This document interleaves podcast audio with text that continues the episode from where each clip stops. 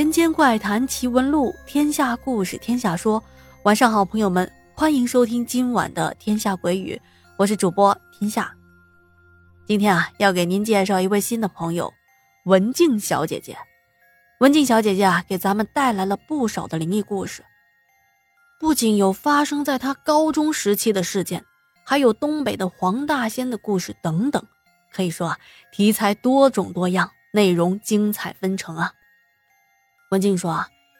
以前呢，有一段时间流行逛论坛和贴吧，而自己啊，在上大学的时候就把发生在高中时的这些故事写下来，发表到校内的论坛和贴吧上。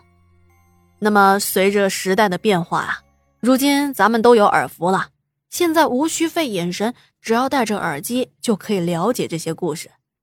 那接下来的几天啊，我们就来好好的分享一下文静投稿的这些故事吧。那今天啊，先来说说文静分享的发生在她高中的故事。文静说啊，我应该是一九九年开始上的高中吧，哎，我也记不太清楚了，实在是有点不太好意思。我是哈尔滨人，读高中的时候，因为父母比较忙，没有时间管我。他们听朋友说，有一个封闭式管理的学校还挺不错的。就把我送到了哈市的卫星城市双城啊，现在叫双城区啊。听到这，很多朋友可能不太明白，什么是卫星城市啊？是发射卫星的地方吗？我也是查了一下，卫星城这个概念是十九世纪的一位英国社会学家提出来的，是指以大城市为中心。在地理空间上呈卫星分布状的城市或者县城，不过现在好像都很少提卫星城这个概念了。那么当时来到这双城啊，我上的这一所学校的名字叫文路中学，不过现在啊已经黄了很多年了，因为校长好像是犯了什么经济罪进去了。当时整个学校分为。小学、初中、高中三大部，每个部都是分开的。各个部有自己的宿舍、教学楼、操场等等，还挺大的。啊，在节目的简介中啊，我们附上了当时学校的照片，您啊可以看着照片，听着故事，了解一下这些故事的事发地点。学校坐落于国道边上，当时学校南面是。大片的菜地和土坟，东面稍微远一点的地方啊，好像还有一个不小的公墓区，西边啊也是耕地，那里也有土坟，这算是三面环坟吧？哎，总之位置也是算很奇葩的了。那么介绍完这个故事发生的环境之后，现在要说一件我们班的男生经历的怪事，这啊都是我听他们亲口说的。在我上高一的时候啊，当时也是夏天。有一天晚上十点半熄灯后，男生们依旧是在床上开卧谈会，东拉西扯的，也不知道是几点睡着的。这睡到后半夜的时候啊，离门口最近床位就睡在下铺的那个男生，他平时睡觉比较轻，当时就听到有人在敲门，就那个。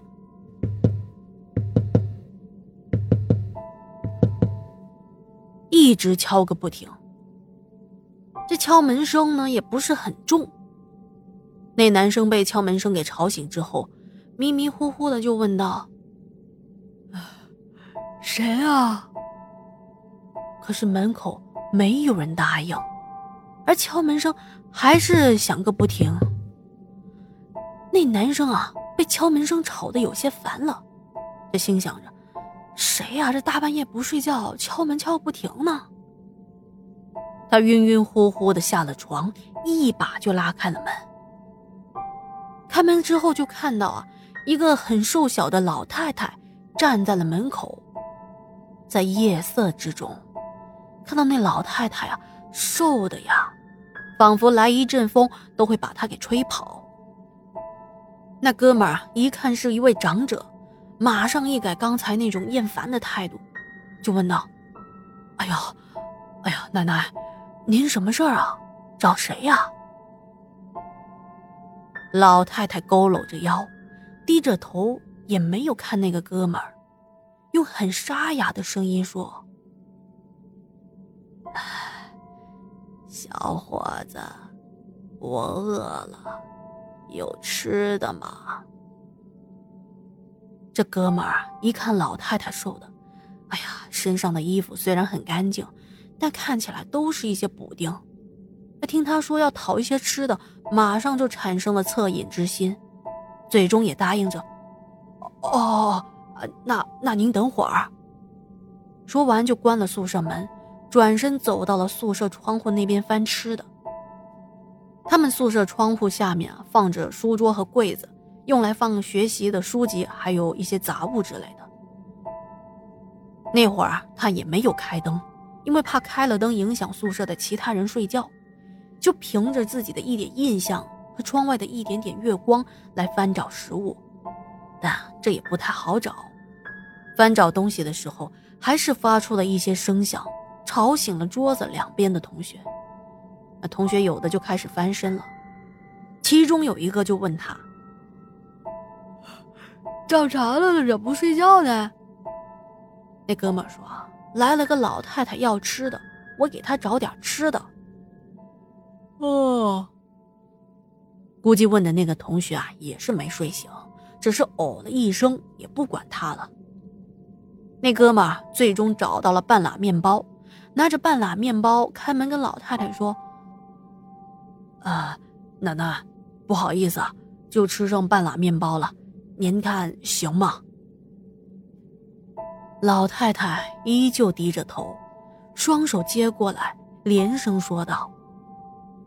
谢谢啊，谢谢你啊，小伙子。然后转身就走了。老人一走，那哥们儿啊把门关上，刚躺回到床上，就听到刚才问他的那个同学忽然叫他：“哎，你刚才说有个老太太要吃的。”“是啊，怎么了？”“操，咱们这是南街，哪来的老太太啊？再说了。”咱们这层楼的大门都关了，谁进得来呀？而拿面包给老太太那男生啊，也缓过神来了。这时候，全寝室的人都醒了。当其他人听说有老太太来要吃的，每个人都觉得这件事情太奇怪了。最后啊，有两个胆大的同学决定开门出去看看。那么，为什么是两个胆大的同学呢？因为一个人不敢去呗。结果他们在走廊晃了一圈，啥都没有，包括楼梯口那锁头啊，都是上着锁的。他俩回到寝室一说，所有的人都不敢睡了。而第二天啊，他们回到班里，也跟我们说了这件事情，把我们吓得呀。有的同学还用起了暗号，比如什么。天王盖地虎，宝塔镇河妖。长江长江，我是黄河；土豆土豆，我是地瓜的，并且彼此之间约好了，如果忘记带了钥匙，要对暗号，对上了才给开门。那么，在老太太的事件发生之后，到了第二学期，当时天已经挺冷的了。要知道，这可是哈尔滨啊，又发生了一件事情，弄得呀。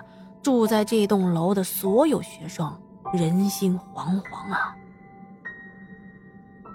事件的发生地也是在同一层楼，但是在另外一个宿舍。有一回啊，大概是九点多，还没有熄灯呢。一个高三的师兄晚自习后回到寝室，就看到有个老爷爷背着个手，慢悠悠的走在走廊上。一开始啊，他心里也有些好奇啊，心想着难道是换宿管了，换成一位大爷了？可这大爷年纪可不小了，怎么还没退休啊？看起来比我爷爷还要老，估计得七十多了吧。他就看到大爷往走廊的另外一头走去，而他刚好啊也走到了自己寝室，进去啊就跟同学一说：“哎，我刚才看到一个大爷啊。”那大爷挺牛掰的，这么冷的天穿个背心和单裤。这同寝室的同学们一听啊，都觉得挺稀奇的。哦，是吗？走走走，我也去看看。他们就追了出去。可是，一看外面什么人都没有。刚才那大爷走的方向啊，那边并没有楼梯，也就是说，根本无路可走，除非他进到别的寝室。而走廊的尽头那一边啊，那几间宿舍都是关着门的，刚才也没听到开门关门的声音啊。还有啊，从那师兄回到宿舍，再到他们出到走廊，也就两三分钟的时间。如果大爷想离开这层楼，那是一定会经过他们寝室门口的，而当时他们也没有关门啊，并没有看到有任何人经过。这么短的时间，这老爷爷是蒸发了吗？没过几天啊，这层楼又有其他的男同学说。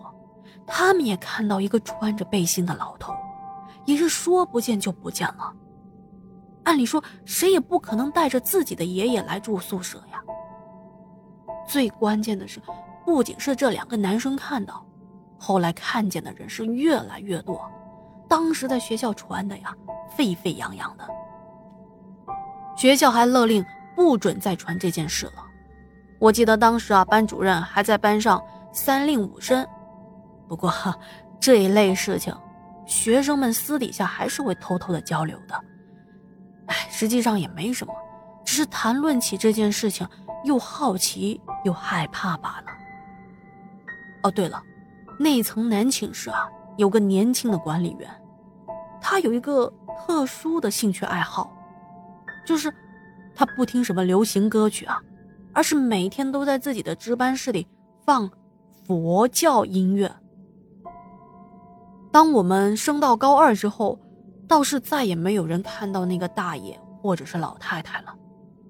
而咱们明天要讲的，就是这个管理员他说的故事。好的，今天的故事啊就分享到这了。